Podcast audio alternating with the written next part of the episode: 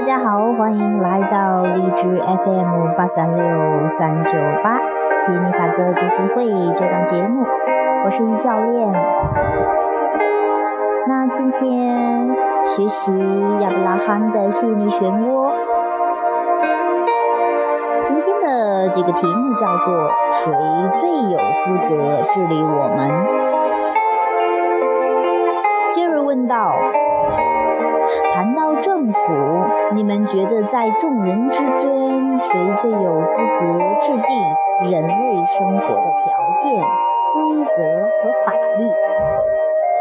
亚伯拉罕回答说：“你的问题带我们回到稍早提到的所谓的对的生活方式和错的生活方式的错误前提。因此，你所谓的社会其目的在于找到正确的生活方式。”说服所有人同意或遵循这种对的方法。人类的差异性非常重要，也非常有益，因为多样化就是所有想法和扩展的源头。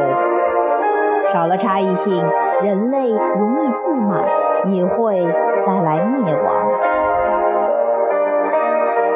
我们要再讨论一下这个错误的前提。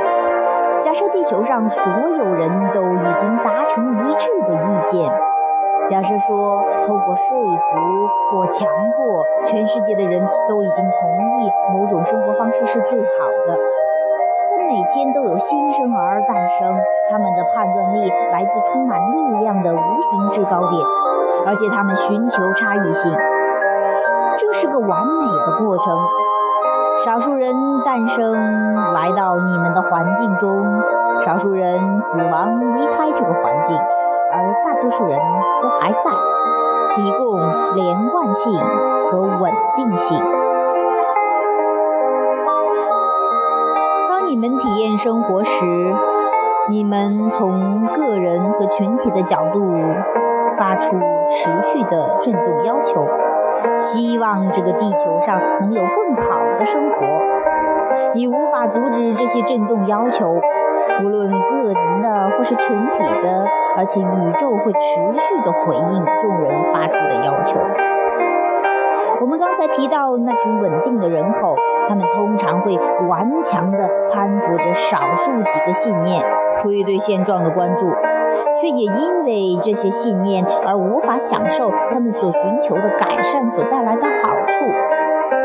当想法根深蒂固的老一辈纷纷凋零，思想开放、充满热情的新一代陆续生出生。因此，生命从你那里召唤出来的要求，也不断地得到越来越好的回应。很多人认为某些意识形态更容易促成美好的生活，也更适合提供引领、制定法律以及决定更好的生活方式。所塑造出来的生活令人欢欣满意。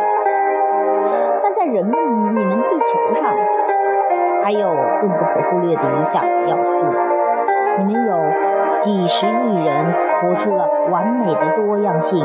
你们不断的寻求改善，也为下一代塑造更美好的生活体验。如果你们明白这一点，再也不吵闹，要求一种对的生活方式，就能够立刻看到大幅的改善。你问说，在众人之间，谁最有资格制定人类生活的条件、规则和法律？答案是。你们就是最有资格制定标准的人，但不用担心，你们会一直发出要求，本源也从不停止回应。就在此时此刻，你们再也不抗拒自己的要求，也就是把注意力放在相反的东西上，你们要的就立刻会出现在生活体验中。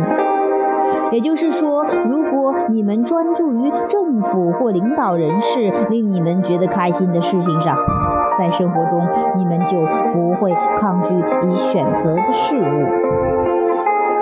但如果某件事令你困扰，让你一直想要反抗，你会因此抗拒选择的事物。对政府和他人心怀感激，这么做就能够接纳已经为你们准备好的兴旺发达，然后靠着自己的力量，繁荣就会来到你们眼前。你们自己的生活已经制定了标准，而强大的吸引力法则最有资格把这些标准呈现出来，没有例外。好了，这是我们今天去分享得到的这样的一个啊。这个文章，它这边这篇这个一个问答啊，谁最有资格治理我们？确实有很多都会说，哎呀，我的是对的，是对还是要去听自己内心的声音，听自己的标准。因为你们来到这里就是为了哈，我们来到这里就是为了有不一样的生活，就是要做自己，就是要去啊，通过这样的对比的环境去寻找。自己真正要的东西啊，而不是说非要过一种大家都认为啊就是大众的生活啊。好了，希望今天的这篇文章对你有启发，拜拜。